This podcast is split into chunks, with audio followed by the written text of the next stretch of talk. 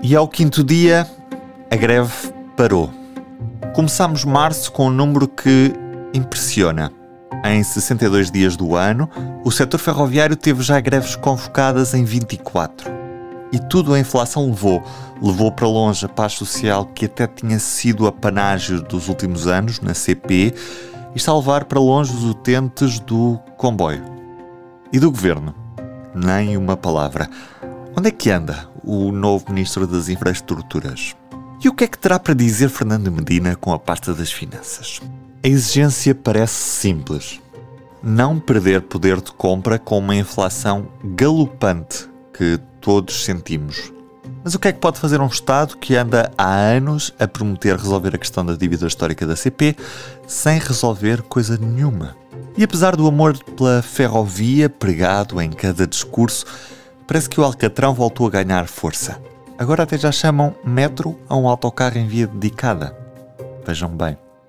Hoje ainda estreamos uma música.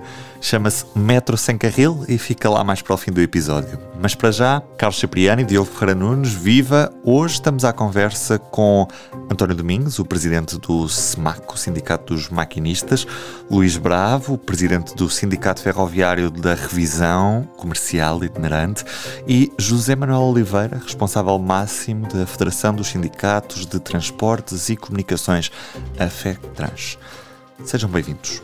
Começando por ordem alfabética, António Domingos, porquê é que os trabalhadores ferroviários têm motivos, neste caso representam os maquinistas, porquê é que os maquinistas têm motivos para parar e porquê é que estão em greve? Quais é são as vossas exigências? Os nossos motivos são semelhantes a todos os trabalhadores ferroviários e, de resto, a todos os trabalhadores deste país. No último ano fomos confrontados com uma inflação uh, brutal. Aquilo que nos é proposto pelo, pela tutela e pela empresa são, são aumentos salariais na ordem dos 3,5%, 4%.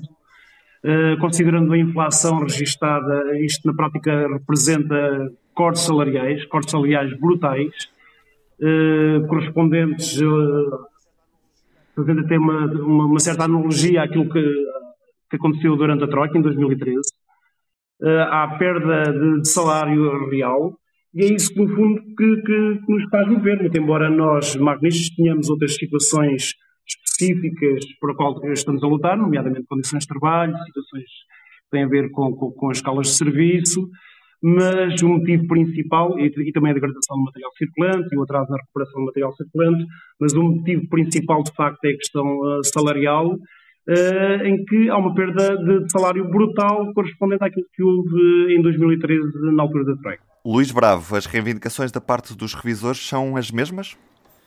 Sim, uh, estamos aqui com um aglomerado de, de restrições salariais que decorrem desde 2010. Os trabalhadores ferroviários tiveram os salários congelados entre 2010 a 2018 por aí podemos logo ter tido uma perda de poder de compra na ordem entre os 10% e os 15%. Chegados a 2022, uh, eh, o aumento salarial que obtivemos foi zero, os famosos 0,9%, em que a inflação média se registrou em 7,8%. Uh, eh, sobre a inflação média, temos logo uma, uma nova perda salarial de poder de compra de, na ordem dos 6,9, mas se olharmos àquilo que foram os dados transmitidos pela DECO, naquilo que é a cesta básica, naquilo que é aquilo que os trabalhadores com salários baixos não podem fugir, não podem deixar de comprar, eh, estamos a falar eh, de, de um custo de vida que aumentou na ordem dos 20%, os produtos essenciais. E, no fundo, estamos aqui, tudo isto, as circunstâncias atuais, com esta perda salarial muito avultada, Uh, Juntando-se à questão do aumento das taxas de juro, os trabalhadores estamos a viver aqui tempos uh, que já verificámos aqui antes da Troika, não? Deixar de ter capacidade de pagar uh, o crédito à habitação, deixar de ter condições para pagar os estudos aos filhos, deixar de ter condições até por vezes para se deslocar para os locais de trabalho. Temos algumas questões também internas da CP que têm demorado muito tempo a ser resolvidas relativamente a, a, a faltas de pagamentos do, pela direção da bónus da CP, as questões das humanizações das escalas, com, com restrições que têm existido ao recrutamento, as escalas de serviço têm sido cada vez mais, mais no fundo, há uma exigência muito grande e, e um peso um, e um desgaste muito grande na execução de, dos dias de trabalho. Uh, e mesmo agora com a libertação do recrutamento entre 2020 até à data, essas escalas de serviço, essa taxa de esforço nunca foi reduzida. No fundo, os trabalhadores, a média de idade cada vez é maior. Uh, e no fundo há aqui um conjunto de circunstâncias, mas que a reivindicação uh, principal tem a ver com a questão da remuneração. José Manuel Oliveira, pergunto-lhe o mesmo. As reivindicações imagino que sejam muito semelhantes, não mesmo iguais, não é? Sim, portanto, nós neste momento, tal como já foi dito, houve uma, tem havido uma desvalorização dos salários ao longo do tempo, desde 2015, depois daquele período da Troika até hoje, na CP houve três, eh, eh, três aumentos de salários apenas. Portanto, em, em, por outro lado, tem havido um aumento do, do salário mínimo nacional que aqui não tem sido acompanhado. E isto também, para além de, da perda de poder de compra, estamos a assistir, ou temos assistido ao longo destes últimos anos, a uma desvalorização das carreiras. Só para dizer, portanto, no, em 2000, eh, no ano de 2000, um trabalhador aí para, para, para, o nível, para os níveis onde estão a maioria, a maioria dos, dos trabalhadores da CP, quando entrava para, no início de carreira, tinha um salário eh, na ordem dos 180% do salário mínimo nacional. No topo da carreira eram 240, assim por alto, 240% do salário mínimo nacional. Hoje, o trabalhador, quando entra, por exemplo, um revisor, quando entra na, na sua carreira, tem um, um salário de, de entrada 120 do salário mínimo nacional e no topo 180% do salário mínimo nacional. Portanto, esta desvalorização está também a conduzir a uma situação que é a dificuldade da, da CP eh, fixar os seus trabalhadores e recrutar novos trabalhadores. Portanto, isto começa também a ser, a nossa opinião, um problema estratégico para a CP que tem que ser visto não só na ótica de valorizar os trabalhadores que cá estão, mas também numa ótica de futuro de poder atrair novos trabalhadores para esta, para esta empresa. Eu gostaria de, de fazer uma pergunta aos três, tem a ver com qual era a percentagem de aumento que satisfazeria uh, as vossas reivindicações e que levaria, por exemplo, a que se suspendessem as greves. Neste momento, e citando um comunicado da CP, uh, 42,3% dos trabalhadores da CP que ganham menos de 960 euros por mês, a empresa estava disponível para os aumentar eh, em média 75 euros, o que dava um aumento de 7,5% em média por cada trabalhador.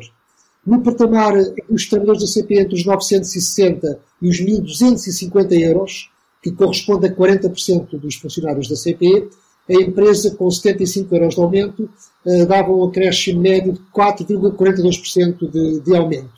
E, obviamente, depois os escalões superiores ficariam com aumentos de 3,7% e de 1,6%. Bom, a minha pergunta era a seguinte, assim, muito rapidamente, para o António Domingos, para o Luís Braga e para o José Manuel Oliveira, qual é a percentagem de aumento que, digamos, faria, se permite a expressão, calar os sindicatos? Uh, em primeiro lugar, esses números estão marcados.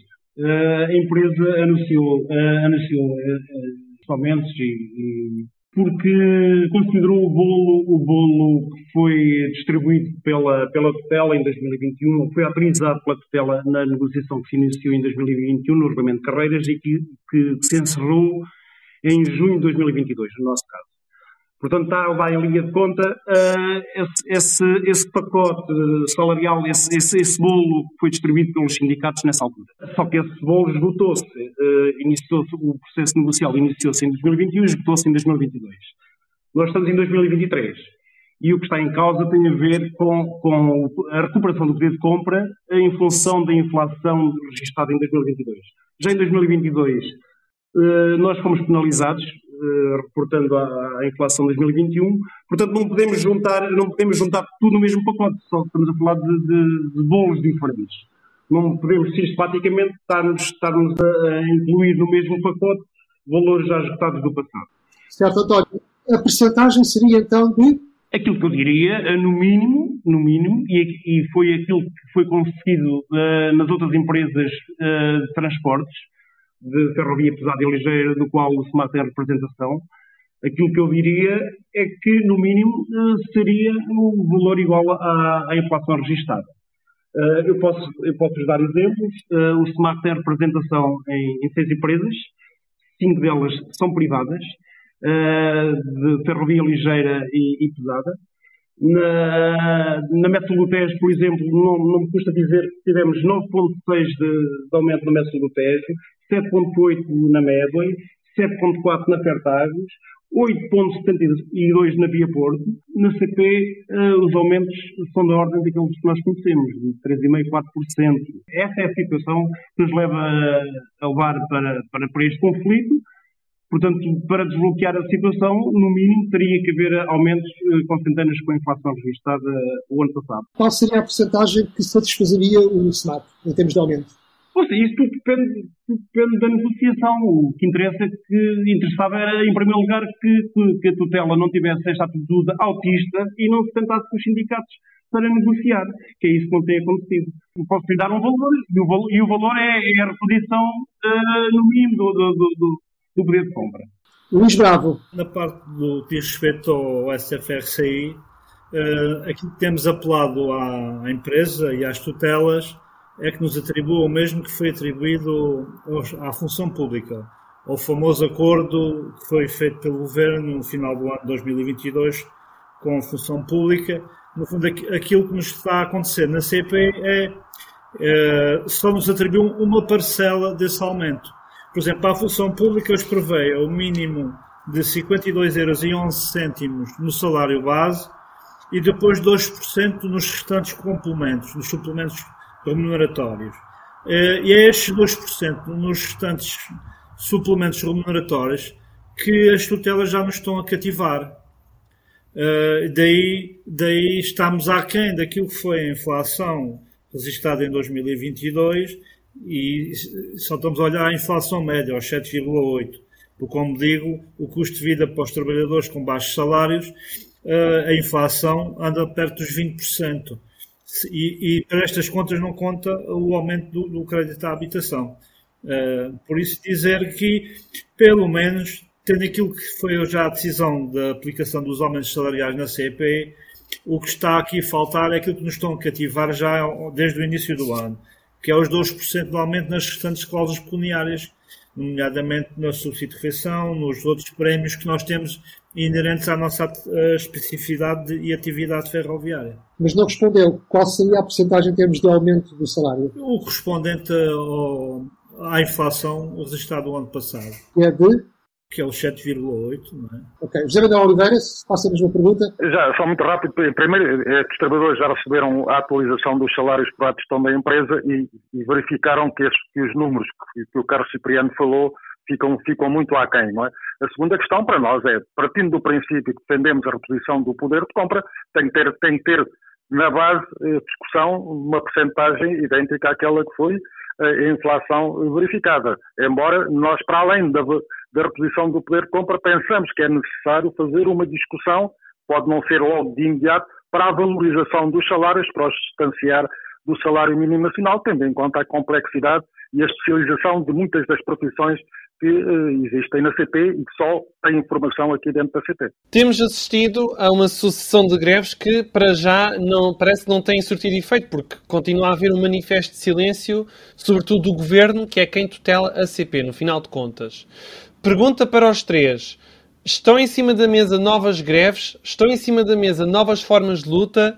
E em particular para o SEMAC, António Domingos, gostaria que me explicasse que greve é que vai acontecer entre 10 e 17 de março, porque aparentemente só um destes dias é que é uma greve de 24 horas, ou seja, nos restantes os períodos de paralisação são diferentes. Sim, confirmo. Uh, o SEMAC tem uma greve programada a partir do dia 9, uh, eh, sendo que os parâmetros da greve uh, estão terminados no pré-aviso de greve. No dia 10 haverá a paralisação total e nos restantes dias eh, a paralisação será parcial.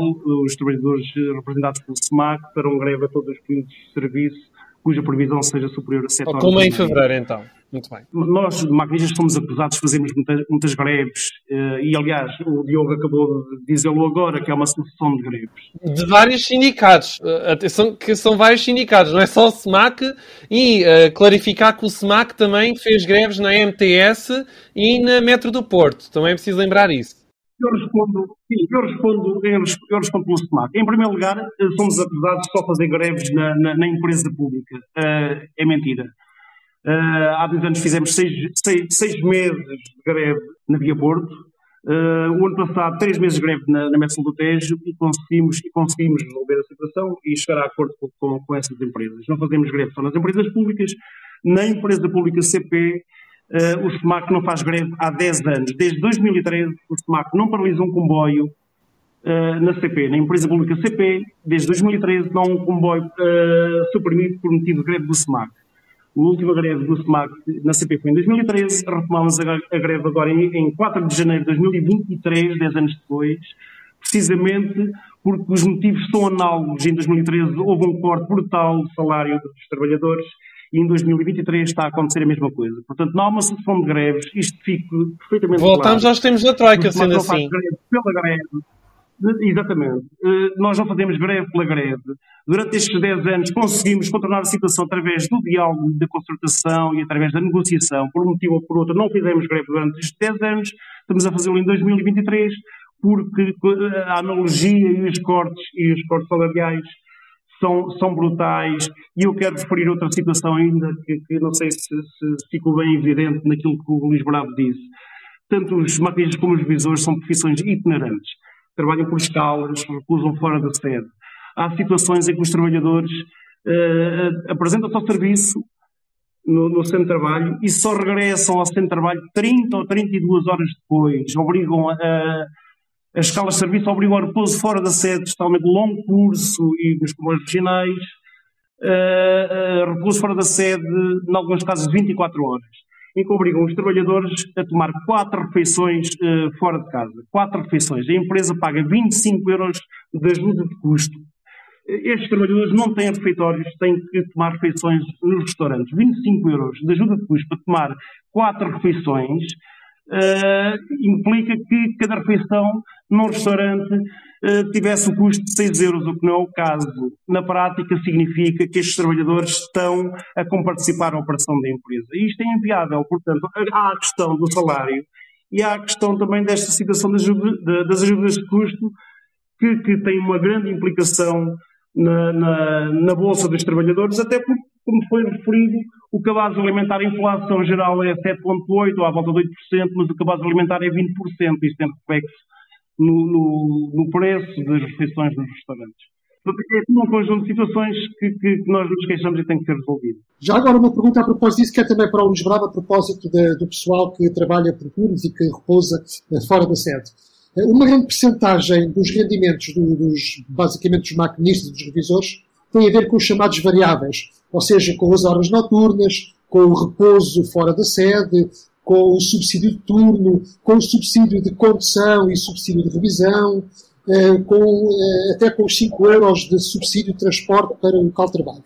Bom, e sabemos que isso representa uma parte muito significativa do seu rendimento.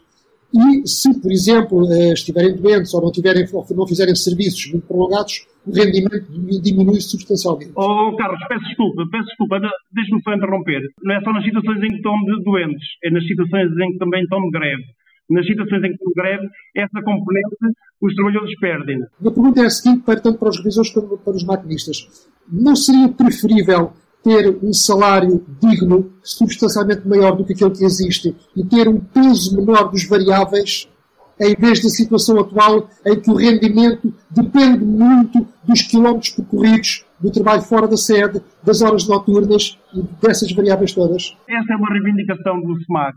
De facto, de facto é verdade. Há uma dispersão de subsídios que é irracional. Há uma, há uma reivindicação sistemática do SMAC e, e reiterada do SMAC nas mesas de negociação para acabar com essa dispersão de subsídios com qual nós não concordamos todos esses subsídios devem ser integrados na, na, na tabela salarial, porque isso é retribuição. É uma reivindicação nossa. Esse, essa expressão uh, de subsídios de retribuição não é, foi, foi, foi, é contra a nossa vontade.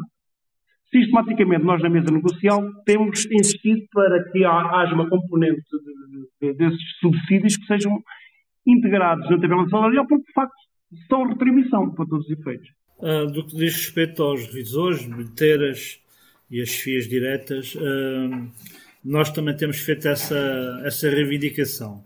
Mas, uh, desde o momento que a CP passou para o perímetro do, do, do Orçamento de Estado, deixou de ter autonomia de negociá-la, uh, as propostas negociais vêm sempre no âmbito daquilo que é decidido para a função pública.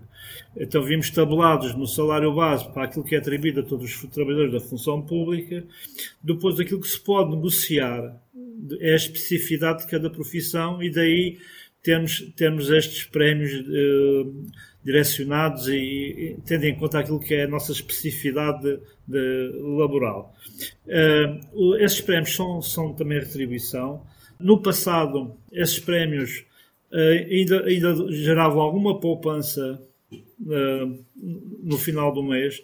Neste momento, esses prémios são insuficientes com o aumento dos, do custo de vida, com o aumento do, dos transportes. Por exemplo, revisores, maquinistas, trabalhadores das bilheteiras, quando vão entrar às 5, às 5 e meia ou às 6 da manhã, têm que se deslocar em viatura própria, não têm transportes públicos.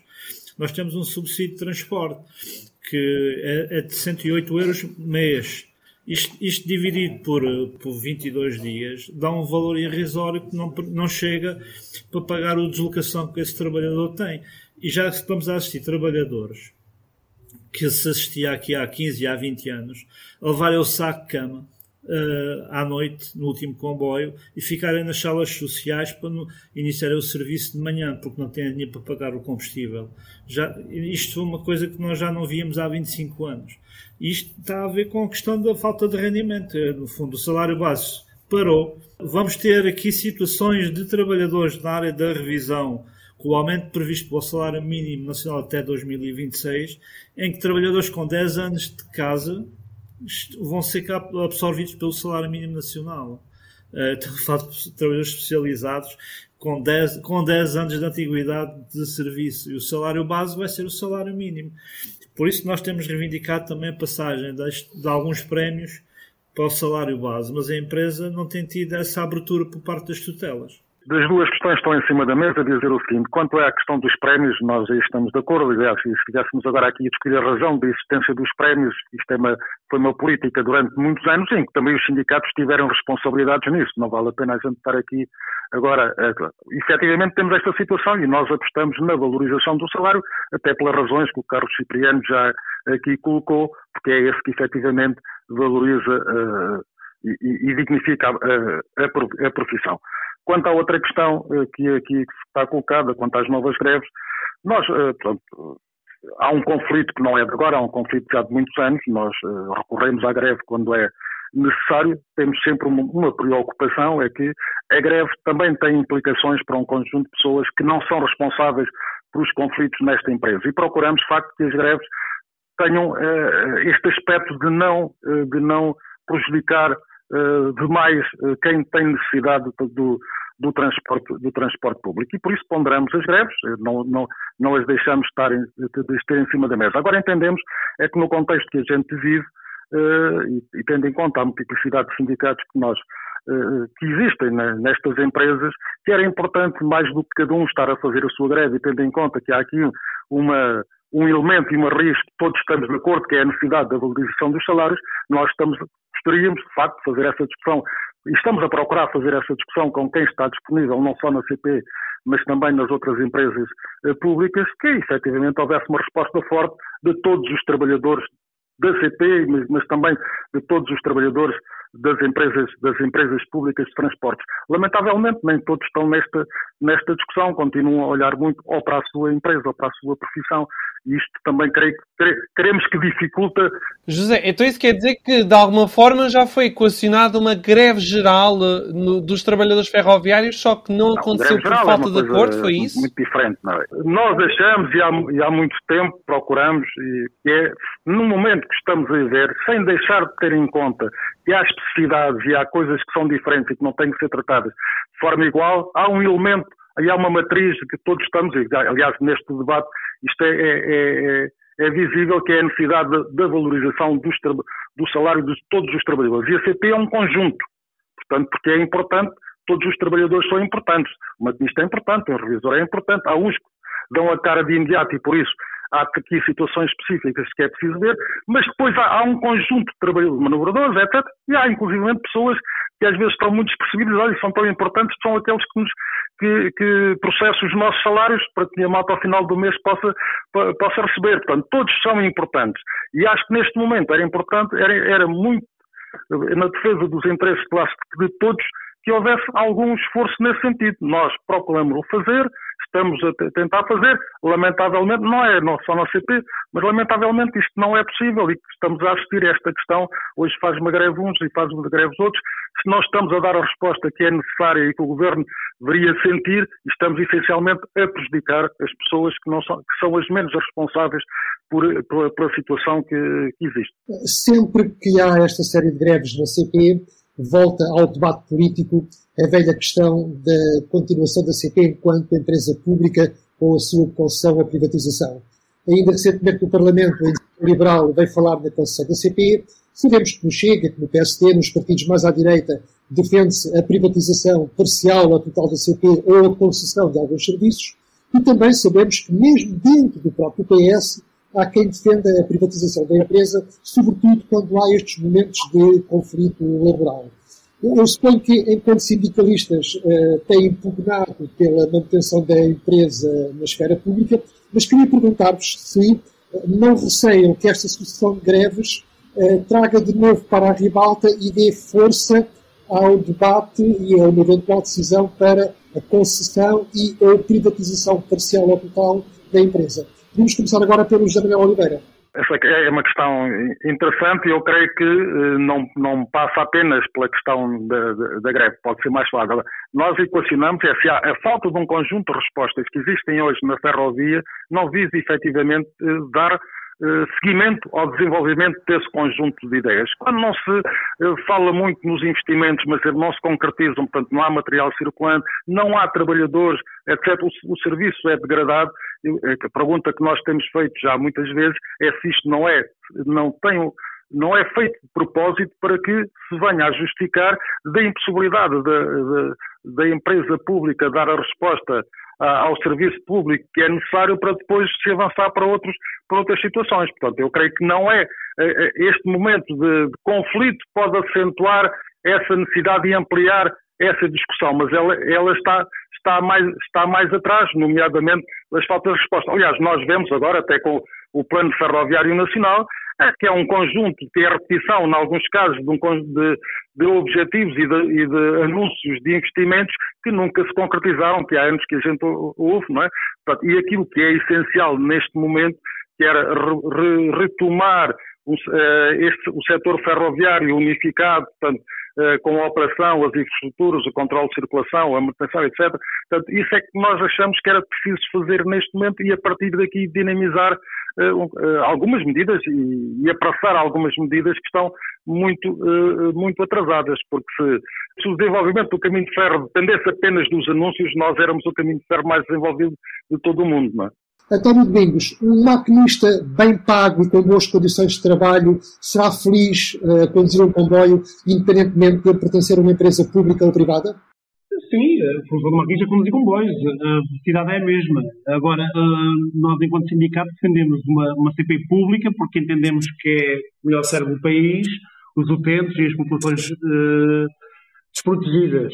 Agora, se, se, se me pergunta se estas greves ou se há um determinado movimento político ou, ou, ou opinião publicada que, que, se aproveita destas greves para, para empurrar a empresa para privatização, para, como fim último de acabar com as greves, Uh, aquilo que eu quero dizer é que uh, não é o facto da empresa ser privatizada que as, que as greves acabarão. Se, se, a prática, aquilo que a prática nos tem demonstrado, no que diz respeito ao Sindicato de Maquinistas, é que nós temos feito mais greves nas empresas privadas do que na pública, como há pouco acabei de referir. Ou seja, o Sindicato de Maquinistas seja, seja nas empresas privadas ou nas empresas públicas, sempre que estejam em causa uh, direitos laborais, condições de trabalho e questões de salário, que é o caso, não enjeitará formas de luta. Portanto, não é pelo facto da empresa ser privatizada que uh, as formas de luta acabarão, como a prática nos tem demonstrado. Uh, portanto, é isto que eu tenho a dizer em relação, em relação àquilo que eu lamento. Aquilo, deixe-me só referir mais, mais esta questão. Aquilo que eu lamento é que quando o SEMAC faz greves nas, nas, nas empresas privadas, uh, determinados partidos políticos não, não vão para as estações defenderem a nacionalização dessas empresas. Uh, que é o que acontece agora na, na, nas, nas, nas, greves da, da, da CP. E, por outro lado, aquilo que, que, que assistimos com a greve, agora com, com, com, as greves da IPE, que, que, os privados também são afetados e a comunicação social não coloca o foco só na empresa pública. Eu diria que há uma agenda escondida, se calhar para empurrar, e há um plano escondido, de facto, para empurrar, uh, uh, para, para, colocar na agenda do dia a privatização da, da CP, mas uh, quanto a isso nós não damos para esse peditório. Luís Bravo? Eu sou da mesma opinião que os meus colegas. Uh, uh, certo que há aqui um aproveitamento político, mas uh, quem está a criar este, no fundo, este problema, quem está a criar a justificação para, é o próprio governo, ao, nos colocar nesta situação o de, de, de, daquilo que é uma decisão de, de aumentos salariais para a função pública e, e nós temos tido sido aqui abrangidos por tudo por tudo o que é decisões do âmbito da função pública, da parte negativa. Este ano que a situação era menos negativa, fazem-nos aqui uma cativação do aumento dos, dos, dos prémios que complementares que nós temos uh, e não há aumento salarial. No fundo, cria-se um problema para justificar uma necessidade. Uh, eu também acho que há uma agenda escondida. Uh, para, para, para, para a privatização. Isto também está aqui na situação escondida que é uh, uh, está a acabar a concessão da Fertagos. Sabemos que aquilo que foi os, os pagamentos à infraestrutura ficaram muito aquém da, por parte dessa empresa no, no, âmbito da utilização de toda uma infraestrutura paga pelos contribuintes e então estão aqui no fundo a deixar criar esta, esta, esta opinião pública contrária aos trabalhadores e e, e, à empresa pública de caminhos de ferro para justificar depois, o, o no fundo, a, a, que a Fertagos não, não, não, seja, não seja entregue à CP, que era o que devia ter acontecido desde o primeiro momento que foi criada. Uh, eu acho que isto está tudo interligado e, de facto, aquilo que é a situação de ausência negocial o facto de logo à partida com aquilo que foi a quebra bruta de rendimentos dos servidores ferroviários em 2022 e o facto de nos estarem aqui já a cativar, porque isto é uma cativação, no fundo darem-nos aqui só uma parte daquilo que foi os aumentos salariais dados à função pública, é, é, de facto é criar uma agenda para. E isso começa a ser, começa a ser notário para todos nós. Aliás, há um, há um acordo nesse sentido. Isto que o Luís Bravo diz foi, agora não sei se foi 18, foi 19, foi objeto de acordo uh, no Ministério das Infraestruturas e, e, aliás, é a partir daí que o próprio, que o próprio acordo da empresa tem, uma, tem uh, transpõe aquilo que foi o acordo feito na altura ainda do, creio que do Ministro Pedro Marques.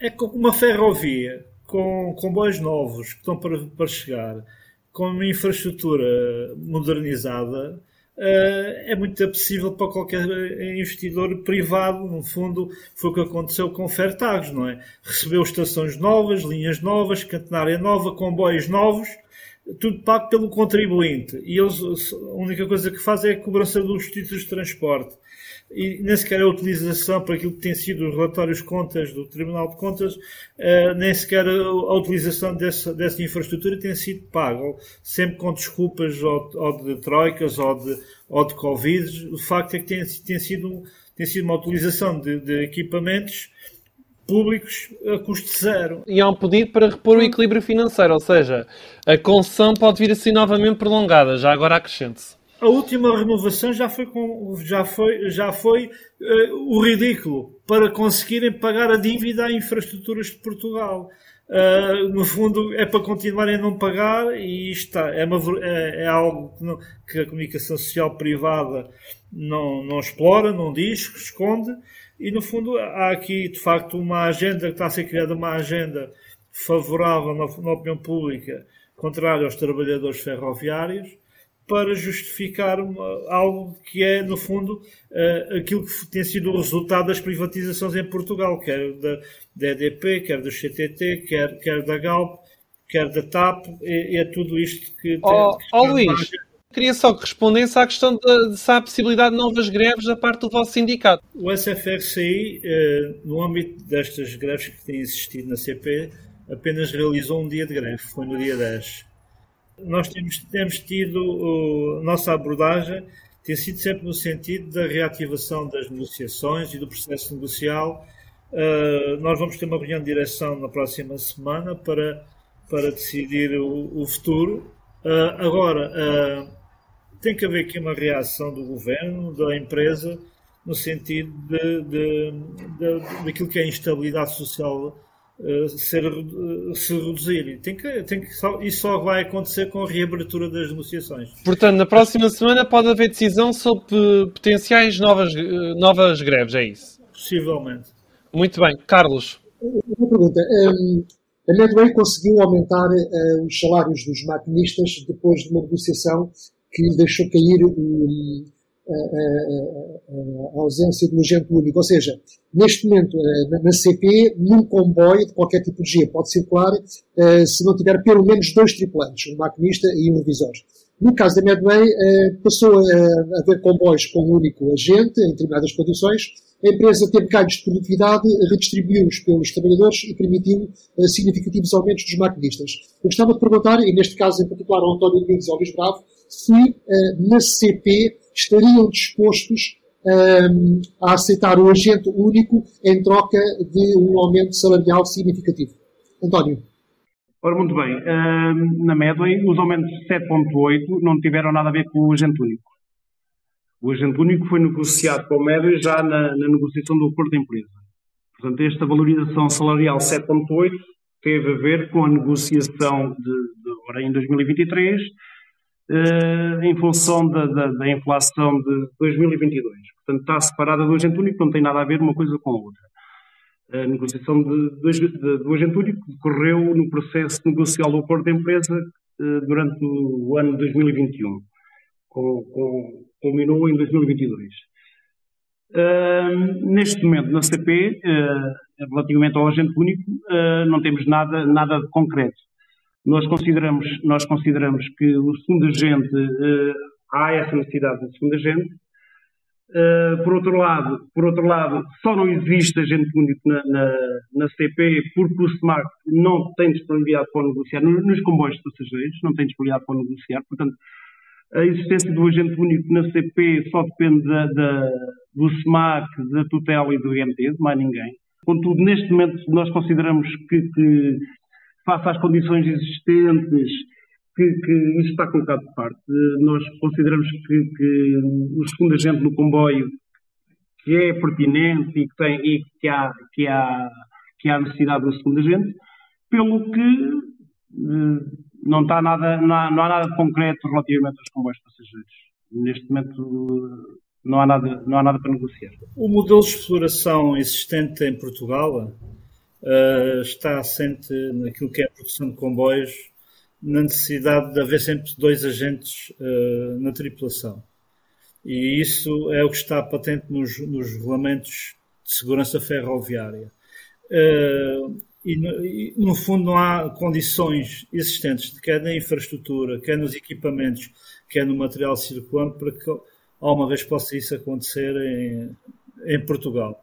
Eh, senão colocaríamos aqui em causa a segurança de, do comboio, podemos em causa a segurança dos utentes, uh, e isso era criminoso, isso virá a acontecer era criminoso.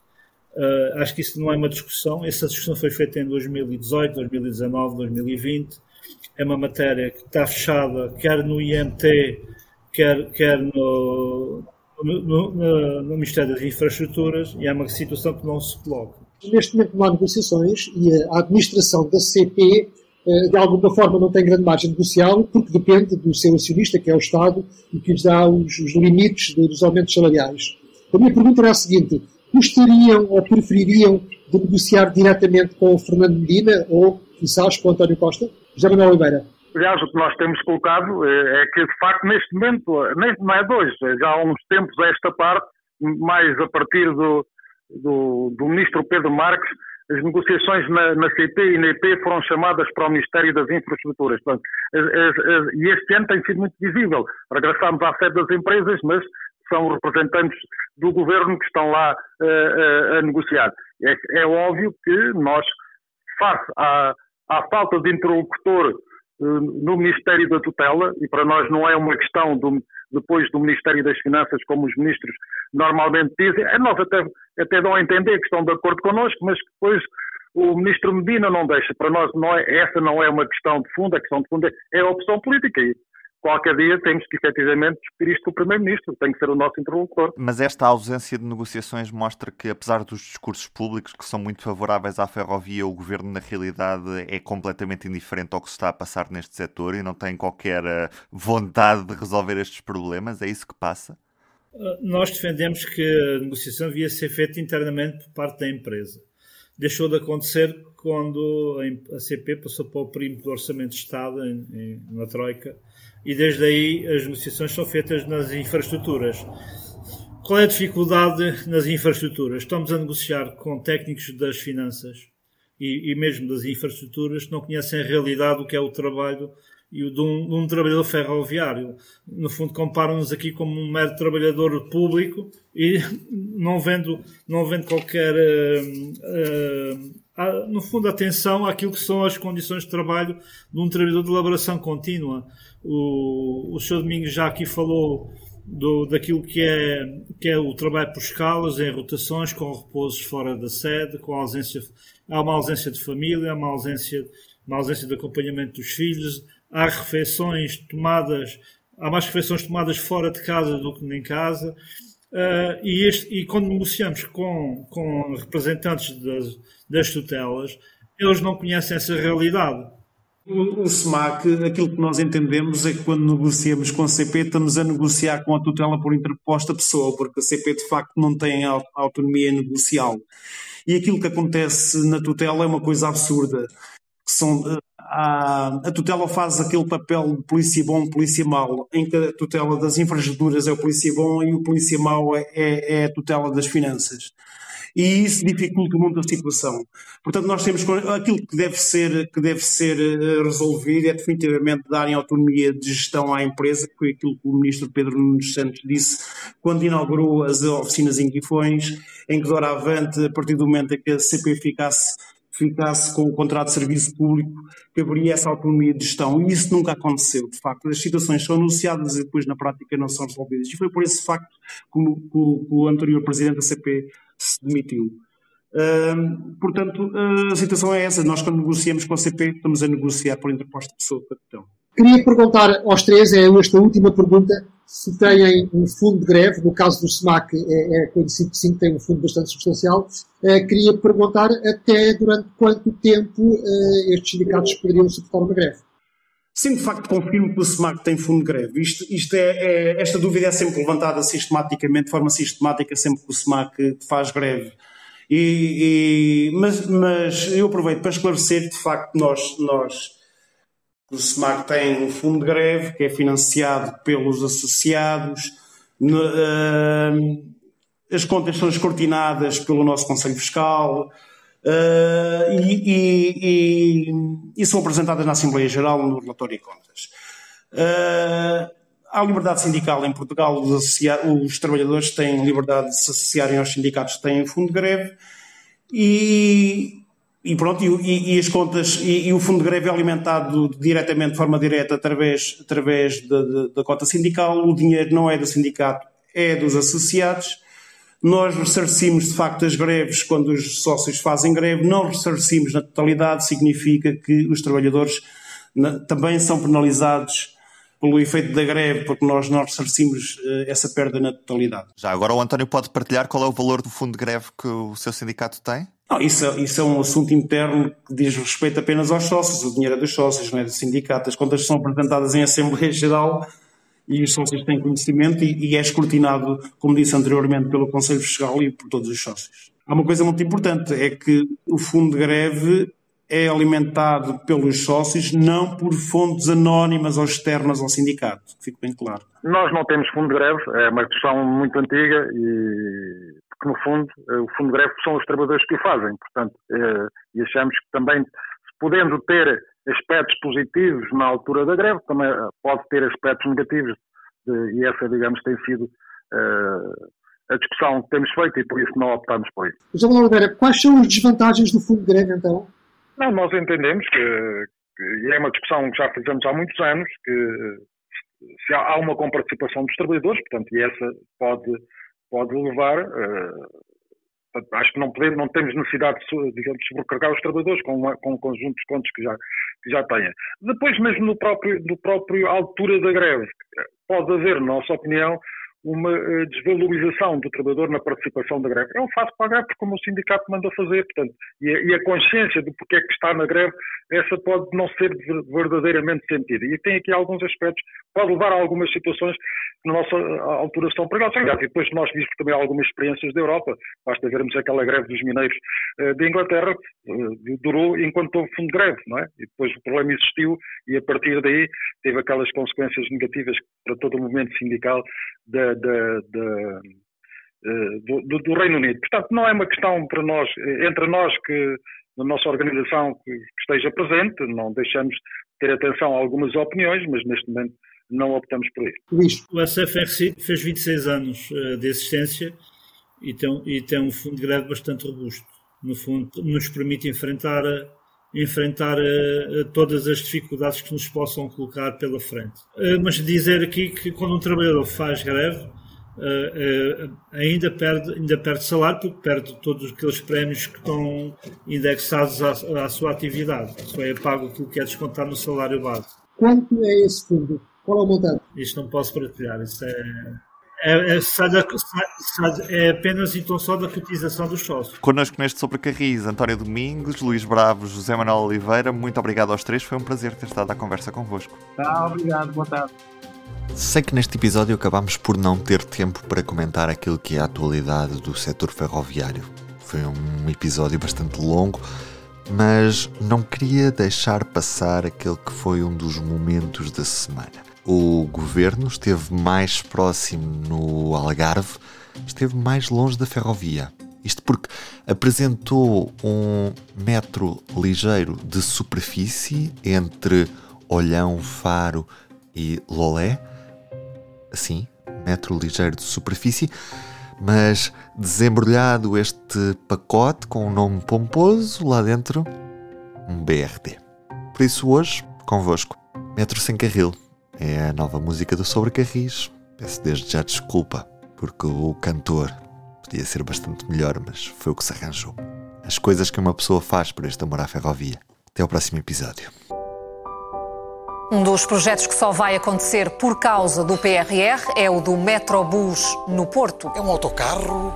Eh, é um comboio com outro tipo de rodas? Trata-se de um Metrobus, um metro que anda então na estrada em vez de carris. Um metrobus na lousa, outro na Boa Vista, sou eu, metro sem carril. Outro lá para Faro, mais um no quadrilátero do Minho assim sem carril. Porque é que tem que ser assim? Se o amor pela ferrovia não tinha fim. Dar uma nova prioridade à ferrovia. São projetos a todo instante. Mil PowerPoints vão poder mostrar que sim. Coimbra sem estação, comboios é que não sou eu, metro sem carril. Colocamos o transporte ferroviário no centro das nossas Pediram um LRT, mas saiu-lhes um autocarro, sou eu, metro sem carril. O RT era mais adequado. Estou louco ao vê-lo chegar. Não há um comboio a arrancar. Não percebi ainda qual é a vantagem do Metrobus. Não percebo, gostava que me explicassem. Esta solução vai servir muito melhor às populações e por isso é que também tem estimativas de procura muito superiores. Porquê? Porquê? O país durante décadas andou concentrado na rodovia. Felizmente mudámos de paradigma e hoje há mesmo um grande consenso nacional, que só me posso regozijar. O público fica no ouvido.